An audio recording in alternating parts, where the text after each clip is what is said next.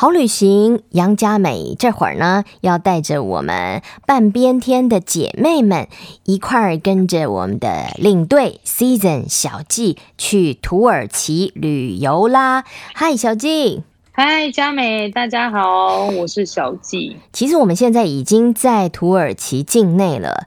那土耳其呢，跨欧洲跟亚洲这两洲，对不对？对，跨欧亚，但是这个跨欧亚地点啊。主要在现在我们讲的伊斯坦堡那里。那我们今天走访的地方呢，还是主要在土耳其属于亚洲部分。嗯。那土耳其的中南部往下走一点，还有中部往下走一点，我们要去的这个地方叫做比西底的安提阿，但是它有两个名称哦，哪两个？对。应该要叫比西底旁的安提阿，现在这很多学者证明了，哦，所以我要为他们发点声音。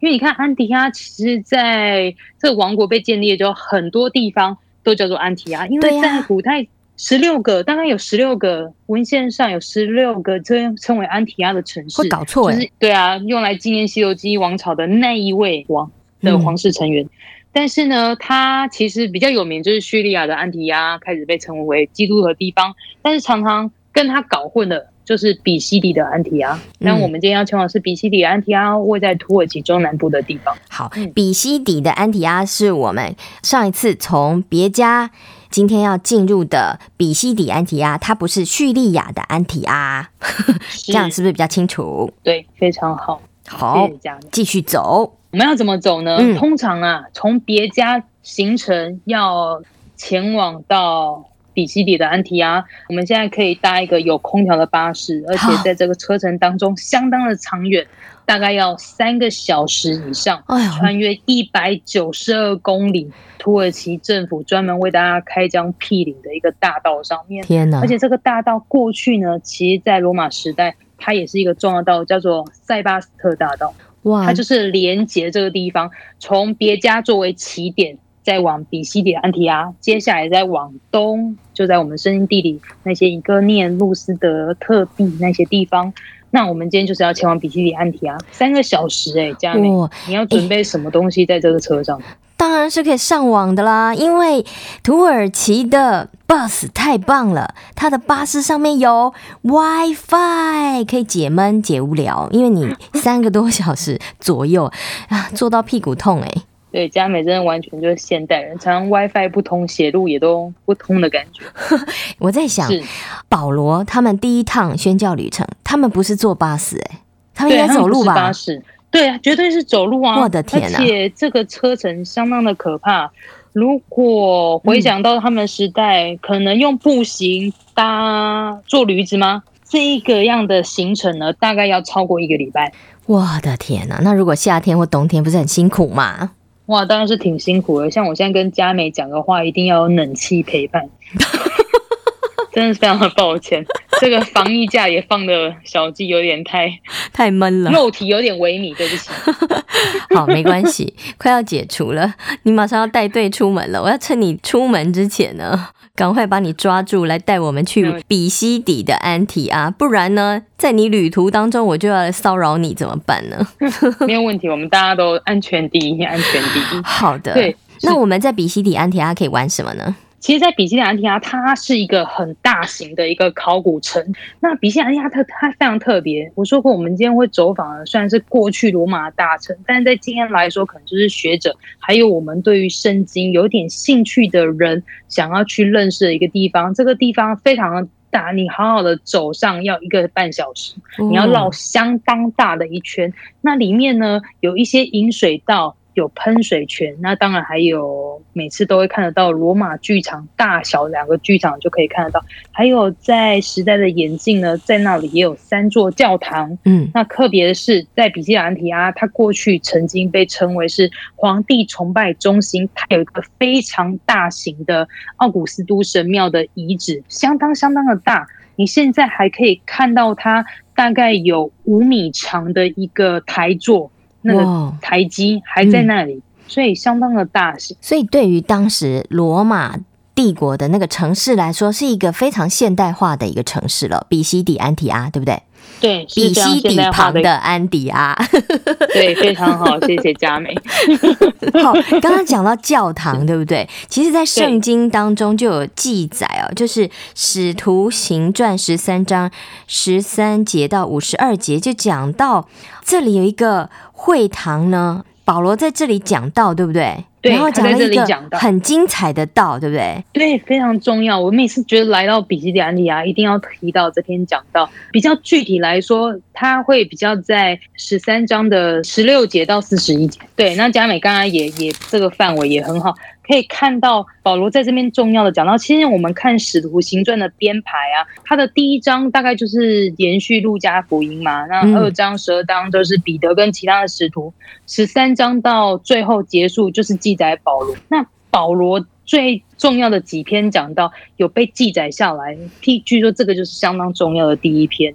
那它的重要性可能在未来我们也会前往的腓利比或是腓利比书上面也有很大的一个。呃，体现。嗯，在这篇讲到当中有一个重点，就是在讲到阴性称义的这个信息，对，对不对？是，嗯，对，因信称义的信息，在加拉太书上他也有提到，没错。但是如果说他在保罗宣讲的，因为他从耶和华是王到撒母耳时代，神权变为人权，神治变为人治嘛，因为大家以色列吵着说给我们一个王。那接下来，呃，他也提醒他，当王的人加重他的瞌睡啊，然后也有耶罗伯安灯一直下来，一直到。以赛亚的预言，将来那位会取着奴仆的形象，我觉得对我们来说是一个很好的提醒，因为现在大家都会讲说是领袖训练啊等等，但是在小鸡的一些领会跟学习上面，常常都会觉得说，哎，我们去看的是在比如说腓立比书上面提到那位他本有上帝的形象，但是不自己跟上帝同等。但他虚己取了奴仆的形象，成为人的样式，所以常常在这个地方，比西底安提阿去体现这个重要的讲道，还有保罗的用心。嗯，但是呢，让我们很感动。很惨的是，哎，以人来看很惨了，就是这个讲到精彩的讲到，重要的讲到讲完之后呢，因为犹太人很嫉妒保罗，他们就把他们赶走了。哦，对，没有错，真的是好可惜。但是好像也不会，就是等于是他们往下一个旅途、下一站开始走。我想对保罗来说，对啊，对上帝来说，没有什么差别。上帝可能觉得保罗实在是太好讲，大家都要听到，赶快让他不要不要恋战这个地方，因为他受欢迎的程度惹到这些犹太人嫉妒，就像你所说，所以在金姐有讲嘛，他们挑唆了那些尊贵的妇女，城内有名望的人。把他们赶出境外去。嗯。好，那我就很好奇啊，那这一个会堂在哪里？可不可以多帮我们解释一下？的确，在这个地方有一个教堂的遗址呢。呃，是学者强调的。现在这个比西里安提亚里面的考古区，你会看到三座教堂。嗯，在三座教堂，一直到接近出口的那个地方，非常的大型。它其实也被叫做圣保罗教堂，它有一个牌坊。但是，呃，为什么呢？它被称为是？最有可能保罗讲到的地方，因为在很久很久以前，我必须要这样说，这些教堂，这三座教堂，它都是面向东方，但是唯有这个教堂，它微微的往东南偏了一点，等于是说这个教堂的座基在往东南一点。那往东南很特别，它就是耶路撒冷。那只有犹太会堂一定会面向耶路撒冷，所以这个教堂很可能就沿着当时候的会堂遗址。慢慢建立起来。它现在的遗址呢，是主后第四世纪的，那很有可能它就是以当时候呢呃的会堂的遗址所建筑上去。好，很有可能最后那个地方就是保罗所讲的。嗯，如果听众朋友有机会踏上土耳其的领土，进到比西底的安提阿，你一定要来到小季 Season 介绍的这个保罗他讲的这篇。很重要的道的这个会堂来看一下，踩一踩也好，对，踩一踩也好，嗯，体会一下也好，对。那我就要问喽，我每次都很好奇，你为什么要带我们来比西底的安提阿呢？有什么用意？比西底安提阿就像我们刚刚谈到了，在保罗的这一篇讲到，还有保罗的用心，你可以看到，其实虽然我们才来到第二站比西底安提亚，嗯，但不管是在叠加还有比西底安提亚，你可以看到保罗用心，他每一个地方都是取自于罗马，而且有相当人数的一个聚集。他的讲道有着相当用心，他在出外传福音之前，他有三年在旷野嘛，他有十年的安静，嗯，但是。他一讲到，却是这样的掷地有声。呃，其实因为小纪，我是从一些在海外华人教会学习出身的，我们常常会遇到很多的这些所谓的福音的猜者等等，福音的猜者还有宣教士来到这个地方，你可以看到他们的一些软弱挣扎，但是你却也可以看到他们那种。兼顾他的那一位是谁？嗯，他们希望这些福音这么好的福音，能够让更多人听到，更多人知道，更多人相信耶稣。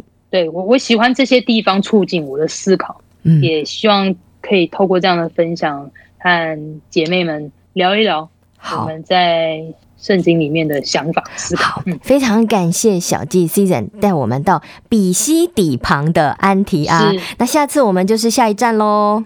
对，没有错。好，谢谢小纪，谢谢佳美，谢谢大家。